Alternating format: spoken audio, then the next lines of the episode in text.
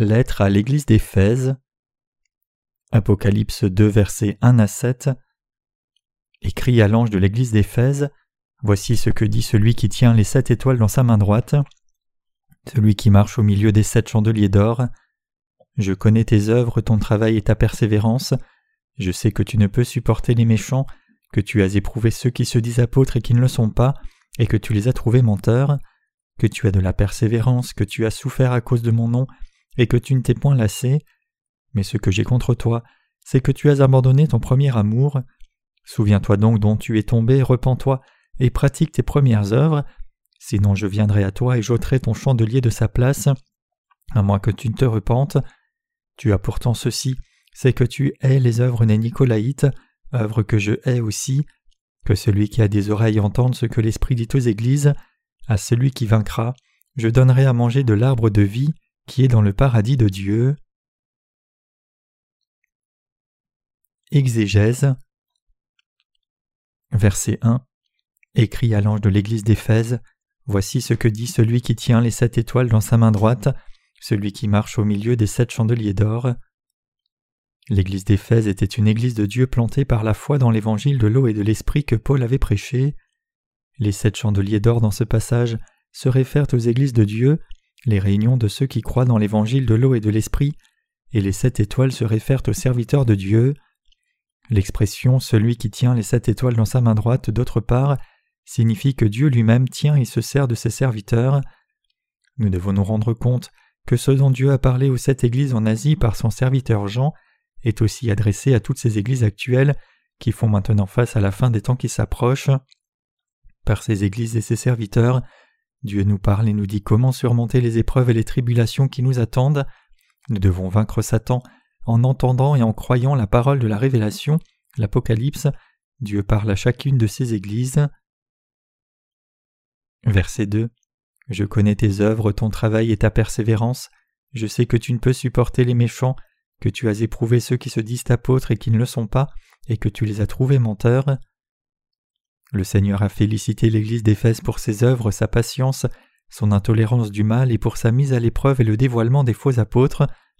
Nous pouvons démontrer par ce passage combien la foi et le dévouement de l'Église d'Éphèse étaient grandioses, mais nous devons nous rendre compte qu'aussi bonne qu'ait été la foi au départ, si cette foi s'égare plus tard, elle devient inutile.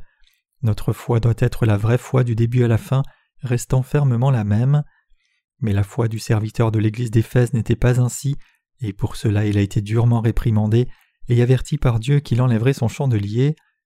Comme l'histoire de l'Église le révèle, les sept églises d'Asie mineure ont été en effet maudites, leur ayant enlevé leur chandelier. Nous devons apprendre des leçons de l'Église d'Éphèse et nous rappeler que nos églises doivent être approuvées par Dieu comme siennes en les fondant sur la foi dans l'évangile de l'eau et de l'esprit, et que nous devons devenir les serviteurs de Dieu qui gardent nos églises par cette foi. Verset 3 Que tu as de la persévérance, que tu as souffert à cause de mon nom, et que tu ne t'es point lassé. Notre Seigneur observe toutes ces églises et sait bien comment ces saints travaillent pour l'amour de son nom, mais les saints de l'église d'Éphèse délaissaient leur première foi et commençaient à tomber dans un chemin erroné en diluant l'évangile pur de l'eau et de l'esprit avec d'autres croyances. Verset 4 Mais ce que j'ai contre toi, c'est que tu as abandonné ton premier amour. Les œuvres de la foi du serviteur et des saints de l'église d'Éphèse étaient si grandes que le Seigneur lui-même les a félicités pour leurs actes, leur travail et leur patience. Ils avaient éprouvé et avaient dévoilé les faux apôtres, ils avaient persévéré et avaient travaillé pour le nom du Seigneur, et ils n'étaient pas devenus là. Mais au milieu de ces travaux fortement louables, ils ont perdu ce qui était éminemment plus important que toute autre chose, ils ont délaissé leur premier amour donné par Jésus-Christ. Qu'est-ce que cela signifie? Cela signifie qu'ils n'avaient pas retenu l'évangile de l'eau et de l'esprit qui leur avait permis d'être délivrés immédiatement de tous leurs péchés par leur acceptation de celui-ci et la foi au Seigneur. Leur abandon de l'évangile de l'eau et de l'esprit d'autre part signifie qu'ils avaient permis aux faux enseignements et à d'autres évangiles de se glisser dans leur Église. Alors en quoi consistaient ces autres évangiles et enseignements? Ils consistaient dans des philosophies du monde et des idéologies humanistes. Ces choses résistent toujours à la vérité du salut que Dieu a donné à l'humanité. Elles peuvent être avantageuses pour la chair de l'homme, ou peut-être même contribuer à amener l'unité et la paix parmi les gens, mais elles ne peuvent pas faire en sorte que les cœurs des gens s'unissent avec celui de Dieu. Voilà comment le serviteur et les saints de l'Église d'Éphèse ont fini par détourner leur foi dans l'apostasie, maudite devant Dieu, et c'est pourquoi ils ont été réprimandés par le Seigneur. En regardant l'histoire de l'Église, nous pouvons voir que l'évangile de l'eau et de l'esprit a commencé à dégénérer dès la période de l'Église primitive. En apprenant de cette leçon, nous devons retenir fermement l'évangile de l'eau et de l'esprit, plaire au Seigneur avec notre foi inébranlable et vaincre Satan et le monde dans notre lutte contre ceux-ci. Qu'est-ce qui était alors le premier amour pour le serviteur et les saints de l'Église d'Éphèse? Leur premier amour n'était nul autre que l'évangile de l'eau et de l'esprit que Dieu leur avait donné. L'évangile de l'eau et de l'esprit est la parole du salut qui a le pouvoir de délivrer chacun de tous les péchés du monde. Dieu a révélé à Paul, Jean et aux serviteurs des sept églises en Asie ce que l'évangile de l'eau et de l'esprit était et leur a permis de le comprendre. C'est ainsi qu'ils pouvaient croire dans cet évangile et comment ceux qui ont entendu et ont cru dans l'évangile prêché par eux pouvaient être sauvés de tous les péchés du monde. L'évangile de l'eau et de l'esprit donné par notre Seigneur se retrouve dans la parole du baptême de Christ et de son sang versé sur la croix. Le serviteur de l'Église d'Éphèse, bien qu'il ait rencontré le Seigneur par l'évangile de l'eau et de l'esprit, et qu'il l'ait prêché avec reconnaissance au commencement, avait abandonné cet évangile par la suite. Ainsi le Seigneur l'a réprimandé pour son erreur dans ce passage. Verset 5 Souviens-toi donc dont tu es tombé, repens-toi, et pratique tes premières œuvres, sinon je viendrai à toi et j'ôterai ton chandelier de sa place, à moins que tu ne te repentes. Que le serviteur de l'Église d'Éphèse soit tombé de l'amour de Dieu signifie que la congrégation avait abandonné l'évangile de l'eau et de l'esprit. C'est pourquoi le Seigneur leur a dit de réfléchir sur où ils ont pu perdre leur foi, de se repentir et de revenir à leur tâche première. Qu'est-ce qui a pu faire perdre le sens de l'évangile de l'eau et de l'esprit à l'Église d'Éphèse? La faiblesse de la foi de l'Église d'Éphèse, liée aux pensées charnelles de ses serviteurs, est ce qui a amené l'Église dans le mauvais chemin. L'évangile de l'eau et de l'esprit et de Dieu, c'est la vérité absolue qui a révélé tous les mensonges des fausses doctrines et des enseignements de toutes les religions de ce monde. Cela signifie que quand l'Église d'Éphèse prêchait et diffusait l'évangile de l'eau et de l'esprit, le conflit avec les gens du monde était inévitable. Ce conflit à son tour a rendu plus difficile pour les croyants de l'Église d'Éphèse de traiter avec les gens du monde, les amenant même à être persécutés pour leur foi.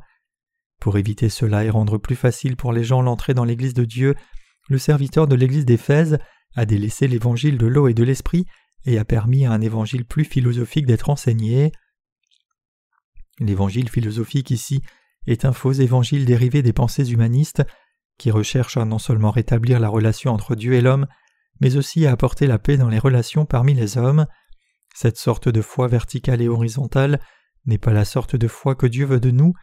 La foi que Dieu veut que nous ayons est une foi qui, par notre relation obéissante avec Dieu, restaure notre paix avec lui. La raison pour laquelle le serviteur de l'Église d'Éphèse a perdu l'évangile de l'eau et de l'esprit est parce qu'il a essayé d'accepter ce qu'il ne devait pas être accepté dans l'Église de Dieu, c'est-à-dire des gens du monde qui ne croient pas dans l'évangile de l'eau et de l'esprit, et qu'il a adapté ses enseignements à leurs caprices. L'Église de Dieu peut être implantée seulement sur la fondation de la parole de l'évangile de l'eau et de l'esprit. Ainsi, il y a beaucoup de personnes de nos jours, tout comme au temps de l'Église primitive, qui pensent qu'il est suffisant de croire en Jésus d'une façon ou d'une autre pour être sauvés, et qui ne voient pas pourquoi ils doivent croire dans l'évangile de l'eau et de l'esprit. Mais croire en Jésus tout en ignorant l'évangile de l'eau et de l'esprit donné par Dieu est une foi très erronée. Ceux qui croient au Seigneur seulement comme une simple pratique religieuse, passant à l'action avec tiédeur, deviendront les ennemis de Dieu.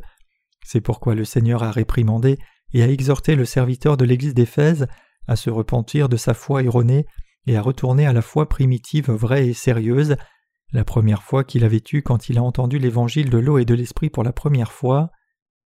Il y a une leçon importante pour nous ici. Si une Église de Dieu s'éloigne de sa foi dans l'évangile de l'eau et de l'esprit, Dieu ne l'appellera plus son Église. C'est pourquoi le Seigneur a dit qu'il enlèverait le chandelier de sa place et le donnerait aux croyants dans l'évangile de l'eau et de l'esprit. Une Église qui a abandonné et ne prêche plus l'évangile de l'eau et de l'esprit n'est plus une Église de Dieu. C'est absolument critique pour nous de se rendre compte que croire, défendre et prêcher l'évangile de l'eau et de l'esprit est beaucoup plus important que toutes les autres œuvres. L'Asie mineure où les sept églises de ce passage étaient situées est maintenant une région musulmane. Le Seigneur a ainsi enlevé le chandelier. L'Église de Dieu ici et nous devons prêcher l'évangile de l'eau et de l'esprit dans le monde entier. Dans la vraie Église de Dieu se trouve la vérité de l'évangile de l'eau et de l'esprit. L'Église de Dieu ne peut pas exister sans cela. Les douze disciples de Jésus avaient une foi cohérente dans l'évangile de l'eau et de l'esprit pendant l'âge apostolique. 1 Pierre 3, 21, Romains 6, 1 Jean 5. Ce qui est trop malheureux néanmoins, c'est que les églises de Dieu en Asie mineure ont perdu le vrai évangile de l'eau et de l'esprit depuis le temps de l'Église primitive et que cette région est devenue musulmane en conséquence. De plus, même l'Église de Rome a été frappée par la tragédie de perdre l'évangile de l'eau et de l'esprit avec l'édit de Milan publié par l'empereur romain Constantin. Verset 6 Tu as pourtant ceci, c'est que tu es les œuvres des Nicolaïtes, œuvres que je hais aussi. Les Nicolaïtes étaient ceux qui ont employé le nom de Jésus pour poursuivre leurs bénéfices temporels et matériels. Mais l'Église d'Éphèse a détesté les doctrines des Nicolaïtes et leurs œuvres. Pour l'Église d'Éphèse, c'était une chose qui était digne d'être grandement louée par Dieu. Verset 7 Que celui qui a des oreilles entende ce que l'Esprit dit aux Églises. À celui qui vaincra, je donnerai à manger de l'arbre de vie qui est au milieu du paradis de Dieu. Les serviteurs et les saints de Dieu doivent entendre ce que l'Esprit Saint leur dit. Ce que l'Esprit Saint leur dit, c'est de défendre leur foi et de répandre l'évangile de l'eau et de l'esprit jusqu'à la fin. Pour faire ainsi, ils doivent combattre et vaincre ceux qui répandent la fausseté. Perdre le combat contre la fausseté signifie la destruction. Les croyants et les serviteurs de Dieu doivent conquérir et vaincre leurs adversaires avec leurs armes, c'est-à-dire avec la parole de Dieu et l'évangile de l'eau et de l'esprit. Dieu a dit À celui qui vaincra, je donnerai à manger de l'arbre de vie qui est au milieu du paradis de Dieu. Dieu donnera les fruits de l'arbre de vie seulement à celui qui vaincra, mais vaincre qui ou quoi? Nous devons vaincre avec notre foi ceux qui ne croient pas dans l'évangile de l'eau et de l'esprit. Les croyants doivent s'engager dans des batailles spirituelles constantes avec ceux qui appartiennent à la fausseté, et ils doivent apparaître comme des vainqueurs dans ces batailles par leur foi. Ils doivent aussi donner toute la gloire à Dieu et vivre une vie de victoire avec leur foi dans l'évangile de l'eau et de l'esprit. Seuls ceux qui, avec leur foi dans la vérité, vaincront leurs adversaires dans leur lutte, seront capables de vivre dans le nouveau ciel et la nouvelle terre donnée par Dieu. Dans la période de l'Église primitive, ceux qui ont cherché à croire et à défendre l'évangile de l'eau et de l'esprit ont dû faire face aux martyrs. De même quand le temps d'émerger viendra pour l'Antéchrist, il y aura beaucoup plus de martyrs à venir.